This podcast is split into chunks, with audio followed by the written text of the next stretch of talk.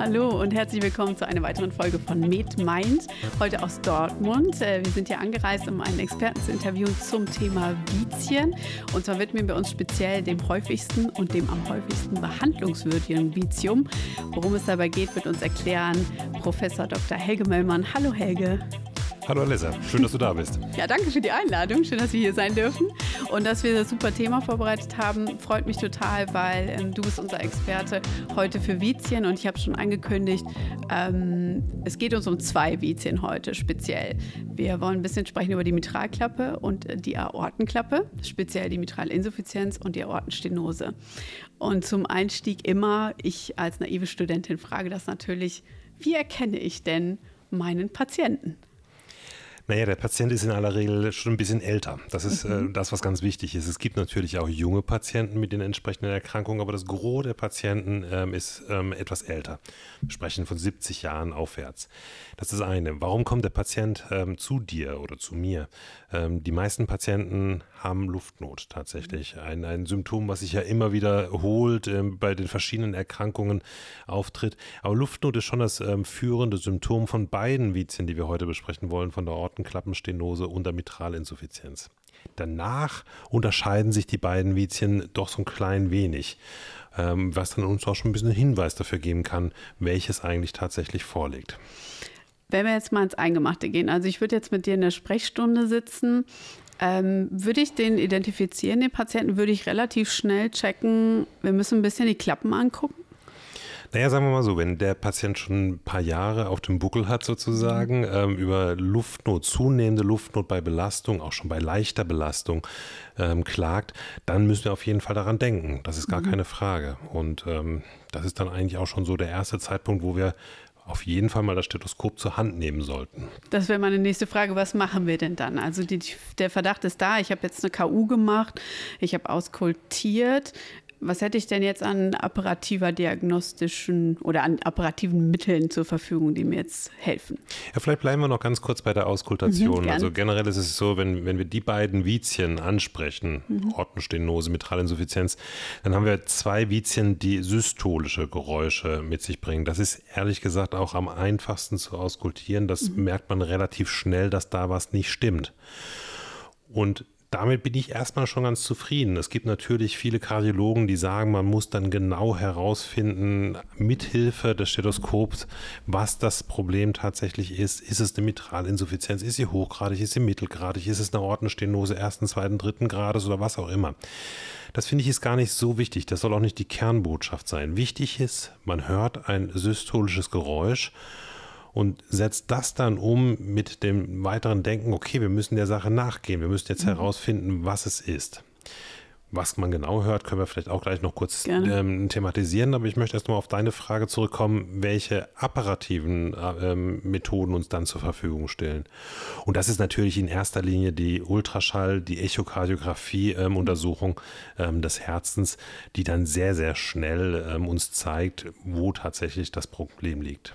Du hast schon angesprochen, wir sprechen es eben durch. Die Auskultation ich finde das im Studentenunterricht immer ein bisschen anstrengend, dann also das spindelförmige Holosystolikum oder was auch immer ich hören soll. Äh, aber das hört man tatsächlich, ja. Also wenn ich jemanden vor mir sitzen habe, der wirklich auch eine hochgradige Aortenstenose hat, das höre ich, ja. Das hört man absolut. Ähm, ich möchte den Unterschied machen, es sind nicht alle, es werden nicht alle Kardiologen. Mhm, und ja. ähm, deswegen finde ich es fast ein bisschen viel verlangt, wenn man von jedem Medizinstudenten oder auch jedem Arzt später verlangt, dann mithilfe der Auskultation die genaue Diagnose zu stellen. Mhm. Ähm, deswegen finde ich wichtig, man muss das Systolikum hören. Das ist also wirklich die absolute äh, Minimalvoraussetzung. Das muss auch tatsächlich ein Dermatologe hinbekommen. Mhm.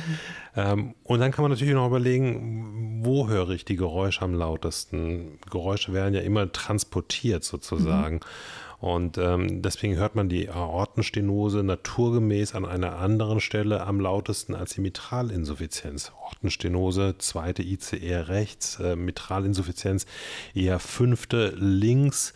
Also die, die liegen schon ganz deutlich auseinander. Und das kann natürlich helfen, die beiden Vizien auseinanderzuhalten. Also auch wenn man mhm. eben kein Ultraschallgerät ähm, zur Hand hat. Aber nochmal am wichtigsten erstmal hören, dass wir ein ähm, systolisches Geräusch haben wenn es laut ist, ähm, dann hört man es teilweise auch schon ohne Stethoskop. Das stimmt. Also, wir haben auskultiert, jetzt haben wir einen Echokopf in der Hand. Hm, erkennt man eine leichtgradige MI beispielsweise als Anfänger? Naja, man, ähm, die, die Echokardiographie wird ja immer, immer genauer, immer mehr Methoden, die, die uns ähm, leiten können. Aber eine Methode für den Anfänger, die auch probat ist oder auch für den Nicht-Kardiologen, ist, dass man schlicht und ergreifend mal mit Farbe schaut, mhm. ob sich irgendwie ähm, ein, eine Undichtigkeit der Mitralklappe zeigt. Die Mitralklappe an sich, die findet man ja mit so ein bisschen anatomischen Kenntnissen ähm, im, im äh, mhm. Herzecho immer. Und ähm, wenn dann da ein entsprechend systolischer Rückfluss zu erkennen ist, ähm, dann ist es schon mal ein Hinweis, dass auf jeden Fall eine Undichtigkeit da ist. Das Ausmaß, die, die Quantifizierung des Ganzen, das geht dann sehr ins Detail. Da mhm. denke ich, ist dann auch wirklich die kundige Hand eines Kardiologen notwendig, um, um da auch therapieentscheidende Diagnostik dann ähm, zu machen. Aber so weit muss man ja gar nicht unbedingt kommen. Primär geht es ja erstmal darum, eine Idee zu haben, was hat der Patient mhm. und ist eine weiterführende Diagnostik, eine Spezialdiagnostik notwendig und, und zielführend. Was hätten wir denn da? Was wäre denn weiterführend und vor allen Dingen, wann kann ich denn die Diagnose auch sicher stellen? Naja, das sind tatsächlich echokardiografische ähm, mhm. Kriterien. Ähm, irgendwann verliert der Farbjet an Bedeutung, weil der natürlich ähm, leicht überschätzt werden kann. Es sind dann andere Methoden, mit denen man möglichst genau quantifiziert, wie groß beispielsweise das Loch sozusagen in der Mitralklappe ist, also die, die entsprechende äh, Größe des Rückflusses wird dadurch quantifiziert.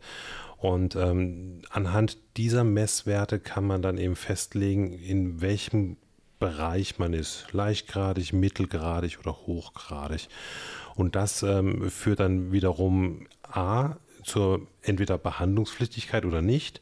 Und B gibt es auch schon gewisse Hinweise, wie man das Ganze behandelt. Es gibt ja immer die mhm. Methode, herzchirurgisch ähm, mhm. vorzugehen oder eben interventionell für den Kardiologen äh, mit den eher etwas minimalinvasiveren Methoden. Ist da die Diagnostik auch schon wegweisend? Das heißt, wenn ich in der Diagnostik, mir ist zum Beispiel noch eingefallen, Röntgen-Thorax wird wahrscheinlich häufig gemacht wegen der Rechtsherzbelastung, dass ich äh, solche Dinge noch mitfahre. Ähm, wann gibt der Kardiologe dem Chirurgen die Hand? Naja, sagen wir so, ähm, in der Diagnostik ist tatsächlich die Echokardiographie und dann im nächsten Schritt auch die transösophageale Echokardiographie, also praktisch dieses Schluckecho mhm. ähm, von großer Bedeutung. Röntgen ist gegebenenfalls in der Vorbereitung zur, zur Therapie dann ähm, wichtig, aber nicht so sehr diagnostisch. Ähm, wenn wir dann genau wissen, dass eine Mitralinsuffizienz vorliegt, dann müssen wir uns überlegen, was ist die Ursache des Ganzen? Liegt es daran, dass das Herz irgendwie so weit vergrößert ist, dass die Mitralklappe auseinandergezogen wurde? Das würden wir als sekundäre Mitralinsuffizienz bezeichnen. Oder ist es ein Problem der Mitralklappe selbst, was mhm. zur Undichtigkeit führt? Da fällt mir beispielsweise spontan eine, eine, eine Barlow-Klappe. Das heißt also die, die Klappe, die viel zu viel Segelmaterial hat und vor lauter Segelmaterial dann undicht wird. Ähm, das wäre eine primäre Mitralinsuffizienz. Die sind relativ häufig, gerade bei jüngeren Patienten, ein Fall für den Chirurgen und die besprechen wir dann auch entsprechend gemeinsam. Mhm. Gut, dass du es angesprochen hast, das habe ich übergangen. Ähm, wie klassifizieren wir das Ganze eigentlich? Für die Mitralklappe erklärt. Was müssen wir uns bei der Aortenstenose angucken? Bei der Aortenstenose kommt es tatsächlich darauf an, möglichst genau herauszufinden, wie groß die Aortenöffnungsfläche ist. Normale Aortenöffnungsfläche ist ungefähr zwei Quadratzentimeter. Und ähm, die wird typischerweise im, im, Alter immer weniger. Und durch eine Verkalkung der ähm, Klappe kann das Ganze auch kritisch eingeengt sein. Man geht so landläufig davon aus, dass ungefähr ab einem Quadratzentimeter eine hochgradige ähm, Aortenklappenstenose vorliegt. Ähm, und die wird natürlich dann relativ schnell auch behandlungspflichtig, mhm. weil wir wissen, je höhergradig, desto schlechter ist die Prognose. Wenn wir, jetzt haben wir nämlich darüber gesprochen, dass wir eventuell schon interventionell eingreifen würden. Gibt es denn Stadien vorab? Äh, ich fange jetzt meinen Patienten äh, vielleicht ab in einem leichtgradigen Stadium. Kann ich da irgendwas medikamentös oder zumindest nicht invasiv schon äh, sozusagen am Verlauf ähm, vorbeugen? Also da müssen wir ganz klar unterscheiden zwischen den beiden Klappen. Mhm. Ich fange mal einmal an mit der Aortenklappenstenose. Die kannst du nicht aufhalten. Mhm. Das ist eine Verkalkung und man, man hat dann immer so das Bedürfnis, Medikamente zu benutzen, die an anderer Stelle des Körpers Verkalkungen ähm, verhindern. Aber das gelingt nicht. Es gibt mhm. keine medikamentöse Therapie der Aortenklappenstenose. Das ist leider einfach eine Erkrankung des Alters, die, wenn sie beginnt, nicht wirklich aufzuhalten ist. Bei der Mitralinsuffizienz ist es so bei der primären, also sprich die Erkrankung der Mitralklappe selbst, auch da haben wir wenig Chancen, irgendwie medikamentös einzugreifen. Anders ist es bei der sekundären Mitralinsuffizienz. Ich erinnere nochmal, das sind die Patienten, die eine schlechte Funktion des linken Ventrikels haben, wo der linke Ventrikel immer größer und größer wird, dadurch der Annulus, der Ring der Mitralklappe auseinandergezogen wird und gewissermaßen eine relative Insuffizienz äh, dadurch resultiert. Da kann man tatsächlich medikamentös eingreifen und na, ich verbessere mich noch, da muss man medikamentös eingreifen, weil nur dann, wenn die zugrunde liegende Erkrankung, die Herzinsuffizienz, adäquat behandelt ist, nur dann kann man auch sicher sagen, dass eine Therapie der Mitralklappe was bringt. Also das, das ist die absolute Voraussetzung. Die Behandlung der Herzinsuffizienz könnte so weit das Ganze behandeln, dass ähm, diese Annulusdilatation auch wieder rück, weil die Klappe ist ja in Ordnung mhm. ähm, in diesem Fall. Und das geht, ja. Ich kann absolut, das so ja. zurückbehandeln, dass ja. es eigentlich wieder alles gut ist. Ja, absolut. Und es ist auch wirklich wichtig, dass, ja. dass wir das so tun, weil ähm, man neigt gerade wenn man interventioneller Kardiologe ist, dazu, ähm, alles mit Katheter zu behandeln, was man mit Katheter behandeln kann. Aber nur weil man einen Hammer hat, ist nicht alles, was man vor sich sieht, ein Nagel. Das heißt, mhm. wir müssen auf jeden Fall ähm, schauen, dass wir die Herzinsuffizienz optimal behandeln. Wir sprechen ja von der OMT, Optimal Medical Treatment, mhm. ähm, um sicherzustellen, dass das, was an Remodeling-Potenzial da ist, dass das auch ausgenutzt wird. Und insbesondere Patienten, die ins Krankenhaus kommen, die akut dekompensiert sind, die haben teilweise eine wirklich schlechte Funktion des linken Ventrikels. Und da ist es dann unsere Pflicht, da alle Hebel in Bewegung zu setzen, das medikamentös erstmal in den Griff zu bekommen, dann erneut zu evaluieren, mhm. ähm, weil wir nur im wirklich rekompensierten Zustand unter der optimalen medikamentösen Therapie eine klare Aussage machen können, mhm. ob wir an der Klappe was machen müssen oder nicht. Das Patientenkollektiv, ähm, was nicht über den medikamentösen Weg therapierbar ist und vor allen Dingen, du hast schon gesagt, bei der Rottenstenose bleibt uns auch gar nichts anderes übrig.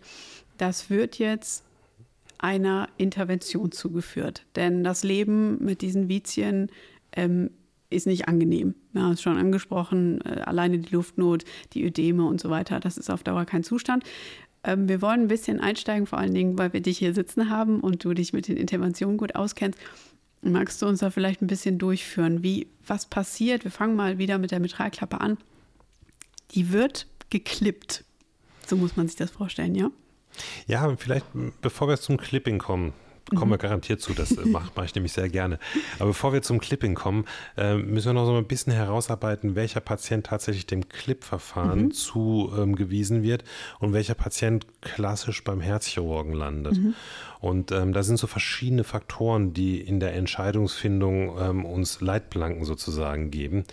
Ähm, das ist zum einen das Alter des Patienten, die Patienten, die eher älter sind, und ich spreche dann Patienten, von Patienten, die über 75 sind, die sind primär erstmal verdächtig für einen interventionellen ähm, Therapieansatz, jüngere Patienten eher für den chirurgischen Ansatz.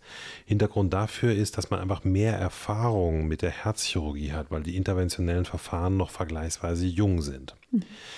Dazu kommt dann noch äh, Begleiterkrankungen, Patienten, die ein höheres Risiko haben für einen operativen Eingriff, beispielsweise weil die Herzfunktion ganz schlecht ist oder weil die Nierenfunktion eingeschränkt ist oder andere Dinge, die einfach primär gegen eine Operation sprechen. Auch das sind Patienten, die primär der Intervention zugeführt äh, werden sollten.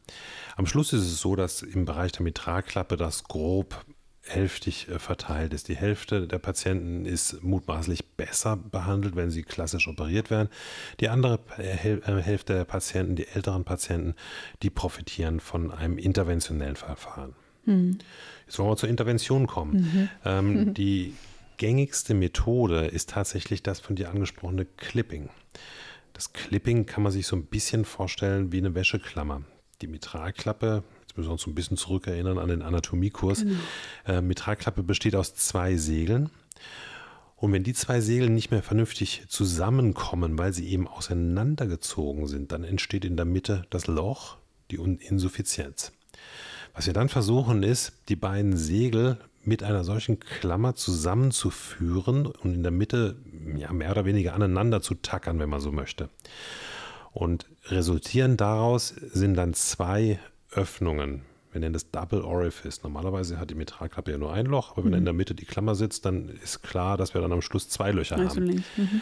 Aber die beiden Löcher, die per se ein bisschen kleiner sind, haben natürlich besser die Möglichkeit, sich zu adaptieren, sich zu schließen. Und das ist der Versuch, ähm, entsprechend die Insuffizienz zu reduzieren oder gar ganz zu beseitigen. Ist es immer ein Clip? Nein. Ähm, nein, nein. Es ist idealerweise, das war die Vorstellung zu Beginn des Verfahrens, dass man einen Clip benutzt. Man hat aber in der Zwischenzeit gelernt, ähm, dass es viele Pathoanatomien gibt, die ähm, nicht mit einem Clip behandelbar sind, sondern dass wir zwei, drei, manchmal sogar vier Clips brauchen, ähm, um die Klappe einfach über eine größere Fläche zusammenzubringen. Wir wissen auch, dass gerade wenn es eine starke Dilatation ist, ein nicht unerheblicher Zug auf den Segeln ähm, besteht und dass einfach die Stabilität des Ganzen erhöht werden kann, wenn man einen zweiten Clip beispielsweise mhm. einsetzt. Jetzt kann man natürlich nicht beliebig viele Clips einsetzen. Man kann sich ja vorstellen, die gerade beschriebenen zwei ähm, Öffnungen, die werden natürlich immer kleiner, je mehr Clips man einsetzt. Mhm. Und es wäre natürlich blöd, wenn man den Teufel mit dem Belzebub austreibt. Also sprich, wenn man aus der Mitralinsuffizienz am Schluss eine Mitralstenose macht. Das mhm. heißt, da muss man den, den, den goldenen Mittelweg finden. Mhm. Wie genau beginnt die Prozedur? Also ich punktiere typischerweise femoral, ist mhm. das richtig? Genau. Und dann bringe ich meinen äh, Katheter vor.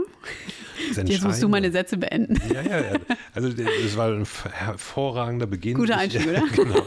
Ich punktiere femoral und zwar venös. Ja. Hm. Das ist zwar auf der linken Seite des Herzens, aber wir punktieren venös und bringen dann den Katheter bis zum rechten Vorhof vor und müssen dann natürlich auf die andere Seite kommen. Mhm. Das geschieht mit einer transseptalen Punktion.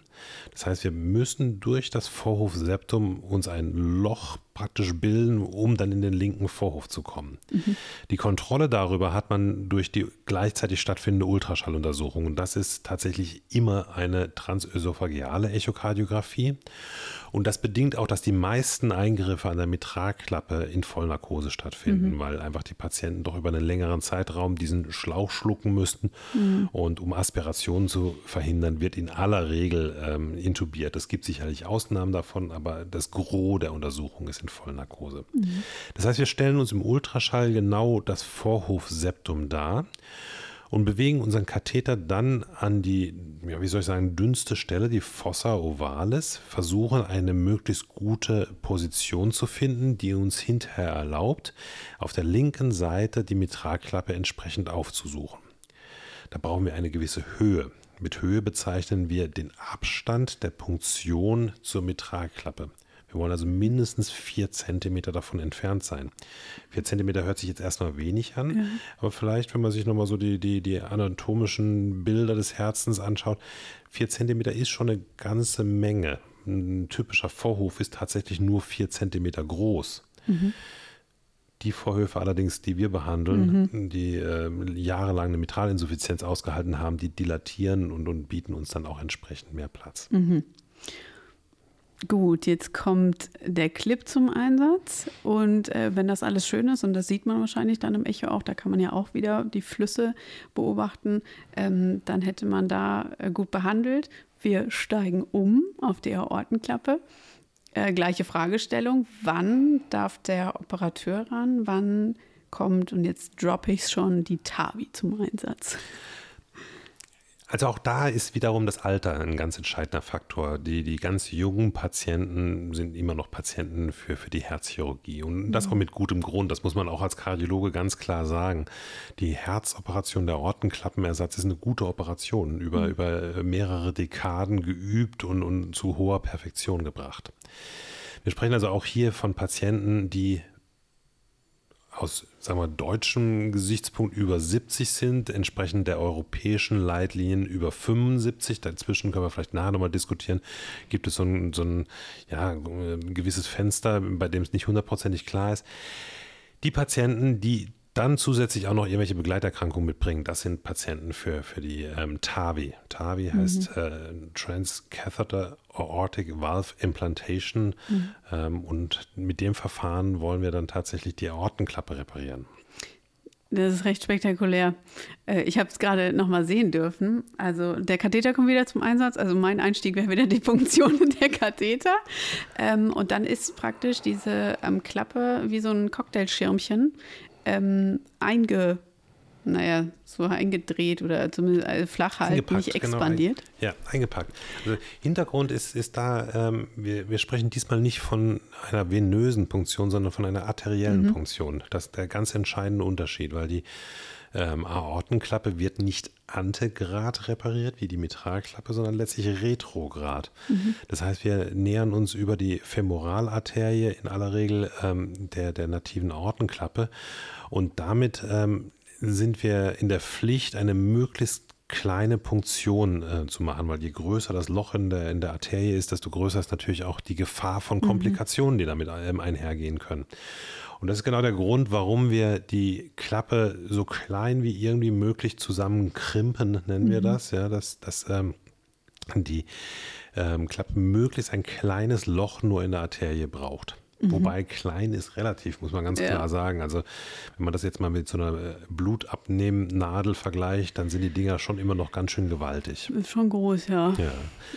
Wir sprechen ähm, bei diesen Werkzeugen von French. French mhm. ist eine Maßeinheit, die den Durchmesser eines, eines solchen Werkzeugs ähm, darstellt. Es ist ein Drittel Millimeter. Mhm. Und das, was wir typischerweise brauchen, ist irgendwo zwischen 14, 16, 18 French. Mhm. Also irgendwo im Bereich von, von knapp 5 bis ungefähr 6 Millimeter. Und das ist schon ein ganz ordentlicher Prügel, ehrlich gesagt, mhm. wenn man überlegt, dass es im Hochdrucksystem eingebracht wird. Mhm. Diese Klappe wird, ähm, also die native Klappe sozusagen, die wird vorher gesprengt mit einem Ballon. Muss nicht unbedingt sein. Das, mhm. das kommt so ein bisschen darauf an, was für, mit, mit was für einer Methode man die, die ähm, Engstelle der Ortenklappe hinterher beseitigt. Es gibt verschiedene ähm, Klappenprothesen. Es gibt zum Beispiel mhm. welche, die sind ähm, auf einem Ballon aufgebracht und werden dann praktisch an Ort und Stelle ähm, entfaltet, dadurch, dass man einen Ballon aufbläst. Die brauchen in aller Regel keine Vordilatation. Mhm. Und es gibt die sogenannten selbstexpandierbaren Klappen. Die werden, die sind ein ganz interessantes ähm, Konstrukt. Das ist, die sind aus einem Metall mit einem Formgedächtnis. Das heißt, das mhm. Metall ähm, weiß, wenn es bei 37 Grad ist, wie es auszusehen hat. Wenn es hm. deutlich kälter ist, irgendwo in der Nähe von 0 Grad, kann man es eben so klein zusammenkrimpen, damit man die Reise von der Femoralarterie über die Aorta bis zur nativen Klappe im möglichst kleinen Zustand hinbekommt. Und an der an der Stelle der, der nativen Aortenklappe wird die dann freigesetzt, kommt mit dem warmen Blut in Verbindung und nimmt dann ihre ursprüngliche Form wieder an.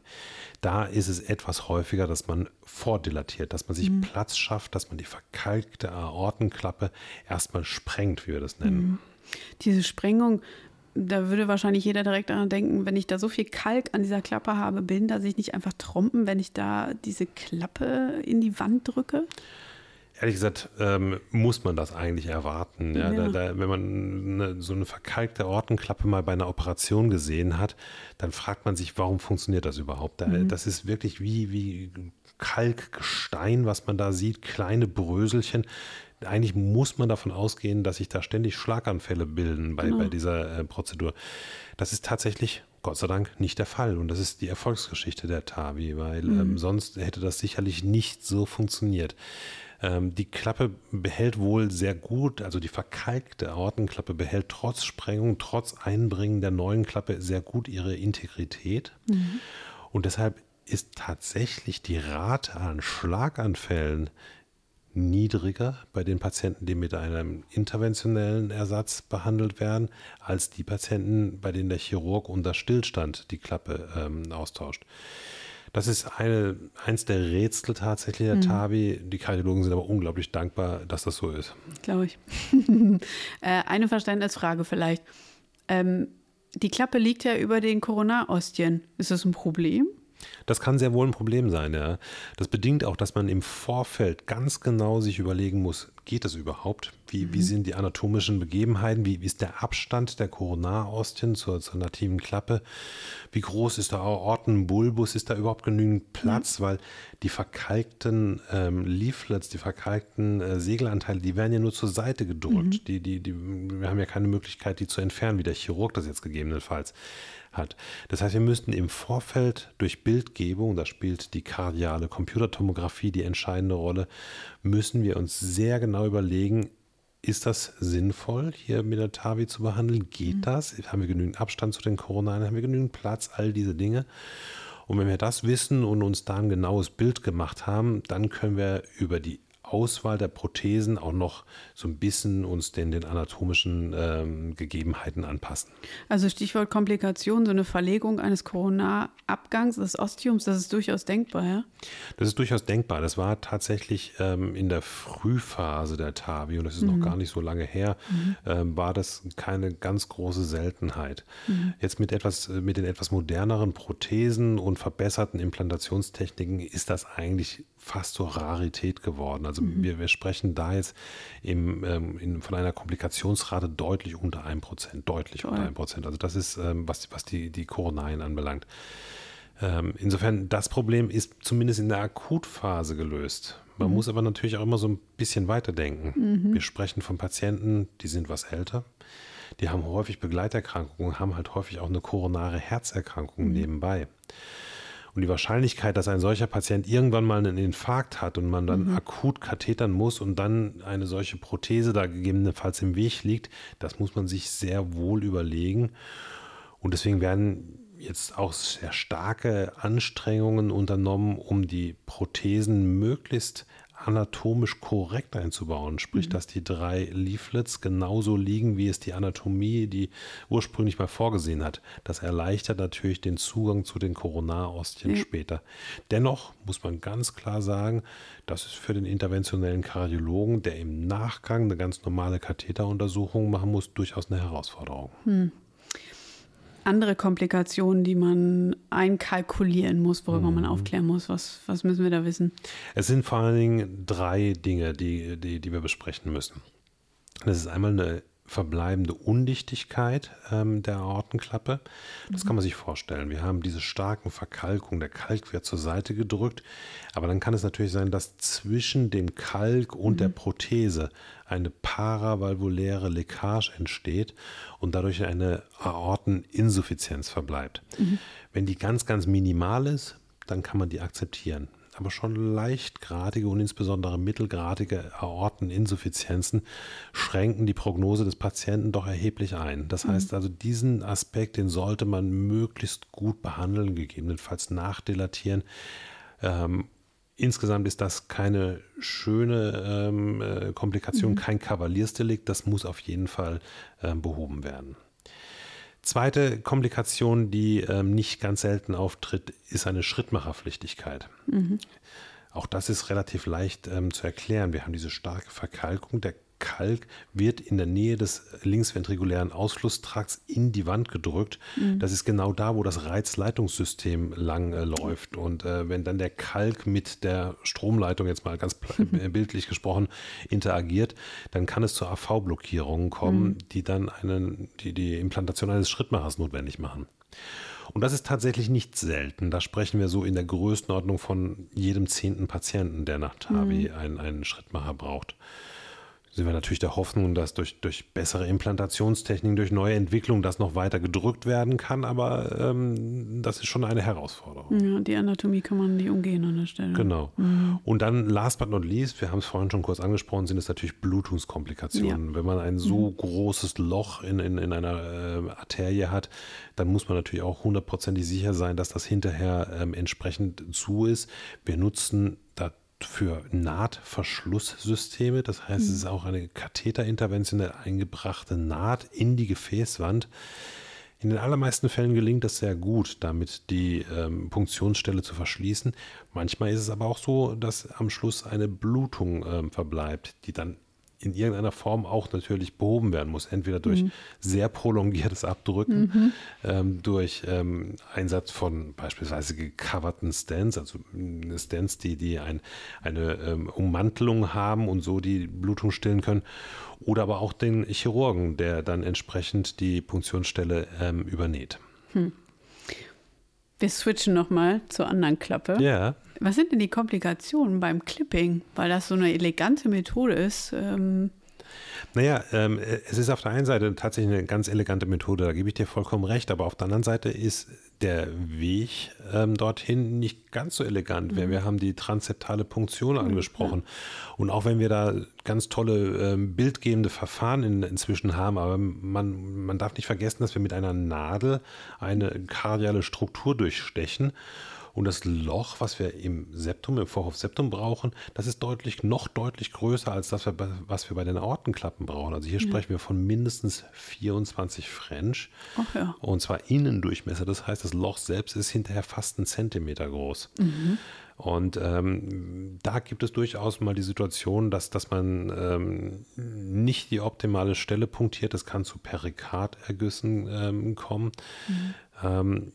Was sicherlich kein schönes Ereignis ist, dann kann es bei der Implantation des Clips, kann man sich natürlich auch verfangen. Wir haben mhm. ja anatomische Strukturen, die unterhalb der Mitralklappe liegen. Da ist genau der Ort, wo wir anfangen, unsere Klammer sozusagen auszubreiten, um, um dann zu fassen. Wenn wir uns in den Sehnenfäden verfangen, ähm, ist es manchmal sehr mühsam, das Ganze da wieder rauszufriemeln und, und ähm, ohne größeren Schaden zu hinterlassen. Allerdings muss man sagen, und dann kommen wir wieder zu elegant zurück, ähm, die, die Komplikationsrate ist deutlich niedriger als bei der Ortenklappe. Mhm. Also da ähm, schwerwiegende Komplikationen, ähm, die wirklich ein, ein ganz sofortiges Eingreifen ähm, erfordern, die sind nicht so häufig wie bei der Ortenklappe. Das ist dann doch der Unterschied zwischen dem venösen und dem arteriellen System. Das leuchtet ein, ja. Wir kommen zum letzten Punkt, nämlich zur Nachsorge. Wie werden denn ähm, so behandelte Patienten im Nachgang ähm, betreut? Naja, generell ist es so, wenn die Klappe einmal ordentlich repariert ist, dann sind die, ja, geheilt ist jetzt ein bisschen mhm. übertrieben, ein bisschen, ein bisschen arg selbstbewusst ausgedrückt, aber dann ist das Problem in den meisten Fällen erstmal behoben. Mhm. Ähm, vielleicht fangen wir an mit dem Patienten mit der Mitralinsuffizienz. Die meisten dieser Patienten haben ja eine zugrunde liegende Herzinsuffizienz. Die muss natürlich weiter behandelt werden. Ähm, es wird nicht funktionieren, wenn wir sagen, wir reparieren nur die Klappe und, und mhm. dann wird alles andere schon gut werden. Ähm, das heißt, da bedarf es der weiteren kardiologischen Betüdelung und, und ähm, entsprechender medikamentösen Therapie der, der Herzinsuffizienz. Mhm. Wir brauchen eine gewisse Zeit lang ähm, eine ähm, Plättchenhemmung, damit sich keine Tromben mhm, an dem Clip bilden. Das, das ist ähm, wie, wie eigentlich immer bei, bei, bei Herzinterventionen. Ist aber nur kurz, ist in aller Regel nur ähm, ein bis drei Monate. Mhm. Und ansonsten, wie gesagt, stehen da dann tatsächlich die Behandlungen der, der zugrunde liegenden Erkrankungen im Vordergrund. Mhm. Bei der Ortenklappe ähm, ist die Nachbehandlung ehrlich gesagt fast noch einfacher, weil mhm. ähm, die, die tritt ja mehr isoliert auf. Die ist ja nicht Folge einer anderen Erkrankung, mhm. sondern ist eine eigenständige Erkrankung und bedarf deshalb auch keiner klaren medikamentösen Therapie. Ähm, wenn die Patienten sonst keine Zeichen für eine Herzinsuffizienz oder ähnliches haben, dann baut man die Klappe ein, mhm. ähm, antiko antikoaguliert oder antithrombozytäre Therapie für einige Zeit, auch vier Wochen bis drei Monaten und danach ähm, ist, ist das Thema tatsächlich vergessen. Es wird natürlich empfohlen, dass diese Patienten regelmäßig beim Kardiologen vorstellig werden. Das ist vollkommen klar, einfach um auch da wieder echokardiografische Kontrollen zu machen. Aber wir brauchen nicht die Aortenstenosentherapie, die gibt es tatsächlich mhm. nicht. Das heißt, diese Klappen halten auch lang. Das muss ich jetzt trotzdem noch wissen. ja, das ist natürlich eine äh, schon fast ketzerische Frage. Mhm. Ähm, ich kann dir die auch nicht in, in, in aller Genauigkeit beantworten. Wir müssen so ein bisschen mal in die Geschichte schauen. Die erste ähm, Herzklappe, die erste Aortenklappe ist 2002 implantiert worden, aber mhm. es war das ein hochexperimentelles Verfahren. Die ersten kommerziell ähm, erhältlichen ähm, Klappen sind nochmal ungefähr fünf Jahre, sechs Jahre später gekommen. Mhm. Das heißt, die Erfahrung ist sehr limitiert. Und das mhm. ist insbesondere deshalb, weil ganz initial vor allen Dingen die furchtbar erkrankten Patienten damit behandelt wurden. Die mhm. Patienten, die Ende 80 waren, die so viele Begleiterkrankungen hatten, dass sie tatsächlich inoperabel waren. Mhm. Die sind aber naturgemäß in der Zwischenzeit auch an anderen Dingen ja. ähm, verstorben. Das heißt, es fehlen ganz belastbare Daten über einen Zeitraum von 15 Jahren, 20 Jahren, wie wir sie teilweise für die Aorten ähm, Bioprothesen der Chirurgen haben. Mhm. Umgekehrt, die Patienten, die jetzt mal acht Jahre oder teilweise jetzt auch schon zehn Jahre eine TAVI-Prothese haben, bei denen ist überhaupt kein Anhalt für eine vorzeitige Degeneration. Mhm. Und das ähm, führt uns dazu, ähm, selbstbewusst zu extrapolieren und zu sagen, dass wir mit diesem Problem wahrscheinlich nicht so sehr rechnen müssen. Schön. Die interventionelle Kardiologie. Natürlich. Tausend Dank, Helge, dass wir hier sein durften und äh, dass du uns zur Verfügung gestanden hast. Spannendes Thema. Ich hoffe, wir kommen nochmal wieder und äh, vielen herzlichen Dank. Ich danke dir. Grüße alle nach draußen. Tschüss. Tschüss. An dieser Stelle möchten wir uns noch bedanken bei unserem ersten Sponsor, der Firma Edwards Life Science, die weltweit führend arbeitet im Bereich Forschung und Entwicklung von Herzklappen und hämodynamischen Überwachungssystemen. Vielen Dank an Edwards.